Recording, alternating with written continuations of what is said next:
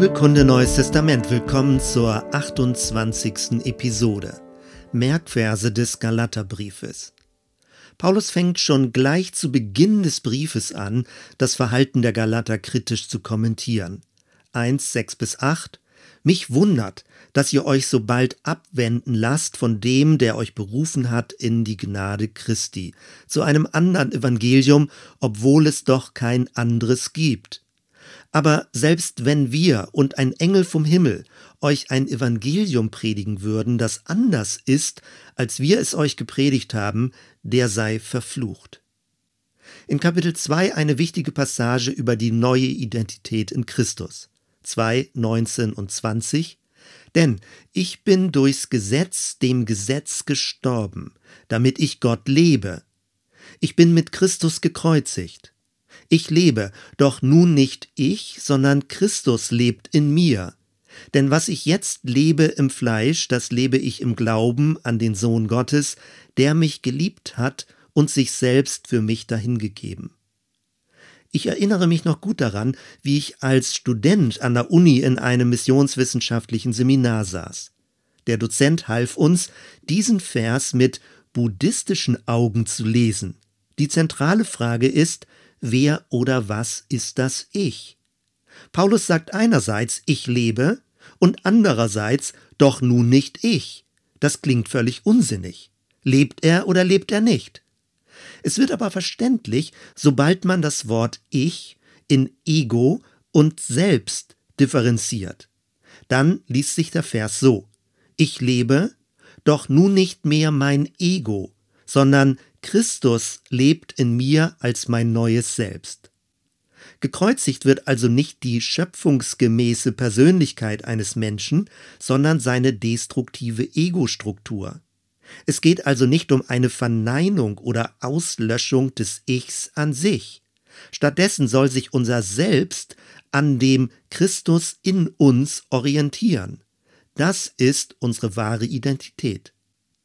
Kurz danach führt Paulus sein Verständnis des Gesetzes weiter aus. 2.21 Ich werfe nicht weg die Gnade Gottes, denn wenn durch das Gesetz die Gerechtigkeit kommt, so ist Christus vergeblich gestorben. 3.13 und 14 Christus aber hat uns losgekauft von dem Fluch des Gesetzes, da er zum Fluch wurde für uns. Denn es steht geschrieben in 5. Mose 21, 23, Verflucht ist jeder, der am Kreuz hängt, auf dass der Segen Abrahams zu den Heiden komme durch Christus Jesus und wir den verheißenen Geist empfingen durch den Glauben. Am Ende des dritten Kapitels die berühmte Stelle, was es bedeutet, in Christus verbunden zu sein. Möglicherweise zitiert Paulus hier Material aus einer älteren christlichen Tauftradition.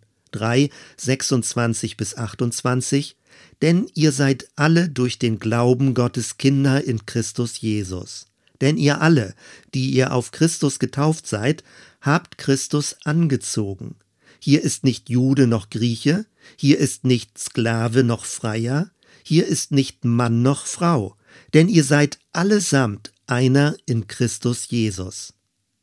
In Kapitel 4 führt Paulus aus, wie durch Jesus eine neue Epoche in der Heilsgeschichte begonnen hat. 4, 4 und 5 Als aber die Zeit erfüllt war, sandte Gott seinen Sohn, geboren von einer Frau und unter das Gesetz getan, auf dass er die, die unter dem Gesetz waren, loskaufte, damit wir die Kindschaft empfingen.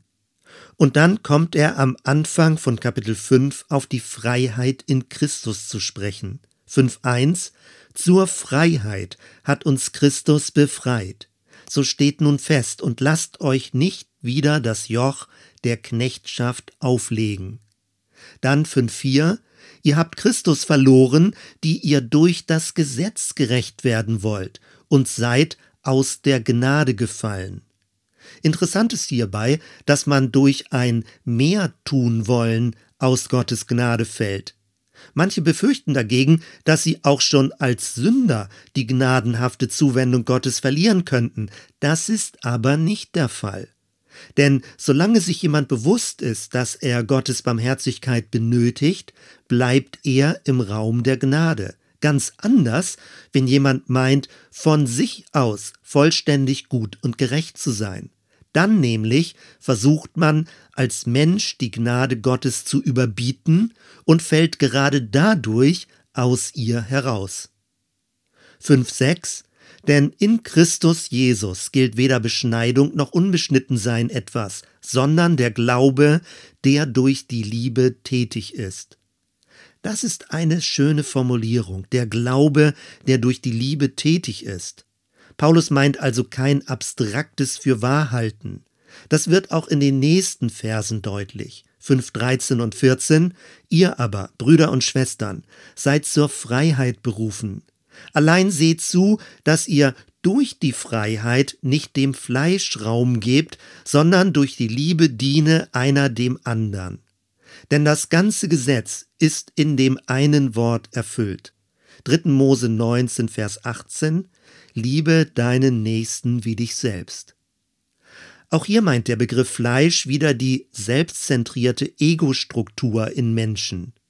Die geschenkte Freiheit soll nicht dazu missbraucht werden, sich selbstsüchtig und rücksichtslos zu verhalten. Kurz danach kommt Paulus auf die Frucht des Geistes zu sprechen. Fälschlicherweise wird häufig in Mehrzahl von den Früchten des Geistes gesprochen.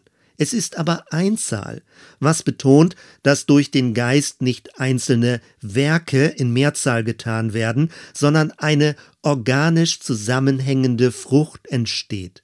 Diese Frucht hat eine neunfache Ausprägung. 5, 22 und 23. Die Frucht aber des Geistes ist Liebe, Freude, Friede, Geduld, Freundlichkeit, Güte, Treue, Sanftmut, Keuschheit. Gegen all dies steht kein Gesetz. Was in der Lutherbibel mit Keuschheit bezeichnet wird, ist in anderen Bibeln mit Selbstbeherrschung übersetzt. Zum Schluss des Briefes macht Paulus mehrere Einzelaussagen, die gut zu wissen sind. Folgende greife ich heraus. 525 Wenn wir im Geist leben, so lasst uns auch im Geist wandeln.